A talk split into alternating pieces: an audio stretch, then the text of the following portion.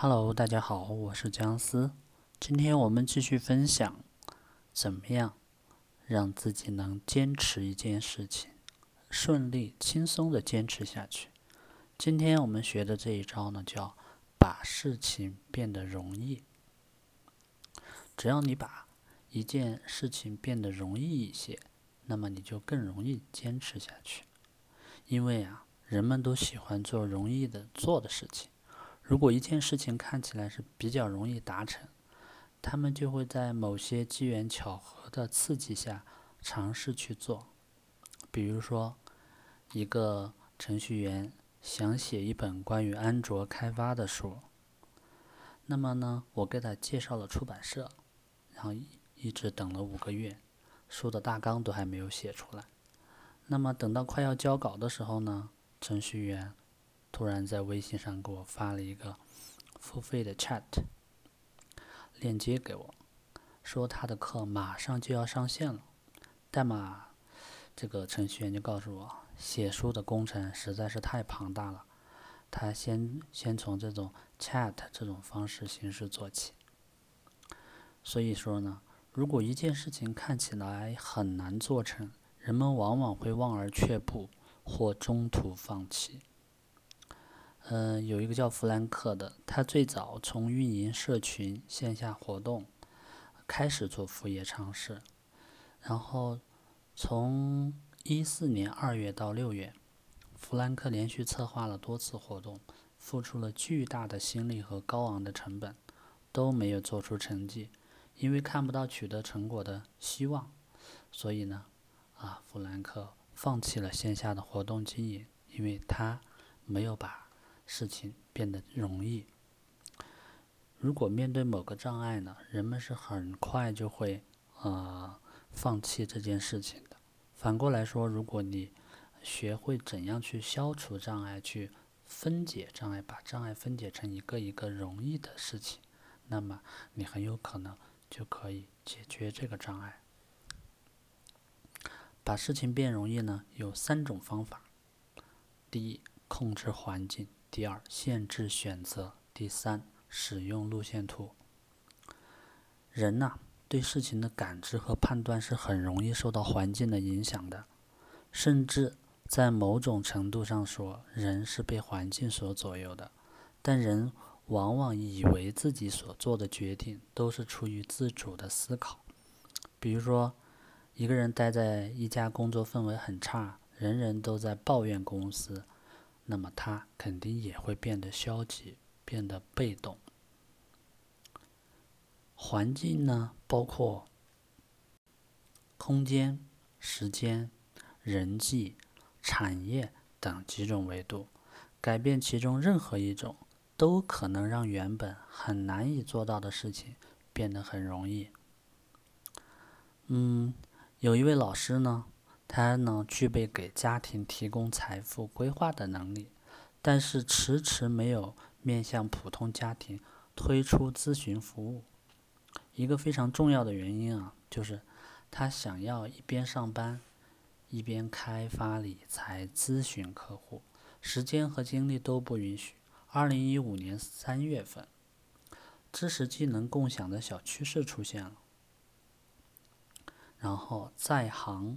网站和 APP 同时发布，然后为了约见了各行各业的高手，一对一的面谈，提供平台技术交易支持。这位老师得知以后啊，就申请成为了行家，为别人提供理财咨询服务这件事情就非常容易的做到了。所以你发现了没有？如果你自己的副业开展起来很困难，那么你就可以参考。以下几种典型的环境问题来对照分析，采取相应的策略去让它变得容易。第一个是时间未到，第二个产业发展阶段未到，第三个营销工具缺少，第四个技术平台不到位，第五个接触不到特定的人群。虽然啊，我们都希望拥有更多的选择，但实际上选择太多会让我们。难以做事，反而迟迟做不了决定。比如说，如果你第一次要买果酱，到超市你发现有三十种果酱，你就要花好久的时间才能决定买哪种，对不对？甚至有可能因为种类太多而决定，哎，算不买了。而如果超市只有三种果酱，你应该很快就能中挑出一种来吧？比如说，现在有一位资深的软件开发工程师，想要通过写作技术类文章来开创副业。面对 CSDN 博客园、五幺 CTO、GT Hub 小专栏、思否、开源中国、掘金开发者、头条公众号、知乎专栏、简书、微博小专栏、China Unix、GitHub、GitChat、知识星球等众多选项，他就很难在短时间内做出选择，对不对？而我们能想到的办法是什么？就减少选择选项，就能有效的降低决策的困难，更容易做出决定，采取行动。常见的减少选项的方法呢有两种：第一个，确定你最想要的属性，删除不具备的选项；第二个是确定不想要的属性，删除具备这种属性的选项。我们在使用汽车导航的时候。路线图能让我们清楚地看到如何从 A 地出发去 B 地，做事情也是如此。如果你能知道怎么一步一步从现状走向目标，你就会觉得这件事是可行的，就更容易也更有可能行动起来。对于熟悉领域的副业，我们可以根据自己的过往经验规划出路线图；对于不熟悉的领域，我们可以使用。呃，生涯人物访谈的方法去搜集，怎么样一步一步的去做成某件事情的信息，再利用倒推法或者结合呢我们之前说的呃分解方法导出路线图，这样我们就能更轻松的呃让我们觉得很容易就能完成我们的目标了。好，第一个方法。分享完了，我们接着分享下一个方法。下一个方法呢叫串行工作法。呃，我本身是搞 IT 的啊，所以在从事软件开发的时候，我理解在 CPU 里面，单个 CPU 的单个核心的计算机上，操作系统是如何同时能调度多个进程的呢？并且呢，我从中学到很多关于工作任务管理的。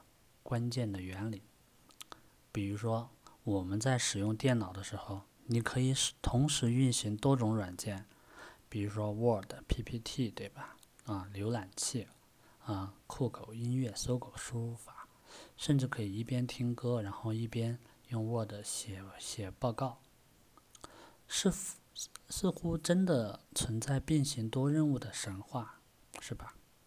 但实际上啊。操作系统调度是一种叫做十分复用的技术，通过快速的时间片轮转，让每个软件都快速运行一小段时间，最终形成了多个软件同时在工作的一个假象，让我们以为电脑是多任务并行的。遗憾的是呢，并行多任务神话呢，只是一个神奇的魔法魔法。它只是让我们感觉到了多任务而已。它的一个典型的副作用是啥呢？就是每个任务其实都已经变慢了，总体的耗时增加了，因为它要不停的切换任务，切换任务，切换的本身也是需要花时间的。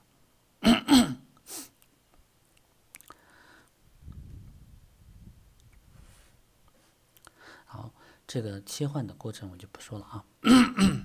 大家应该能想象出来，所以它整个系统的效率其实是严重的降低了。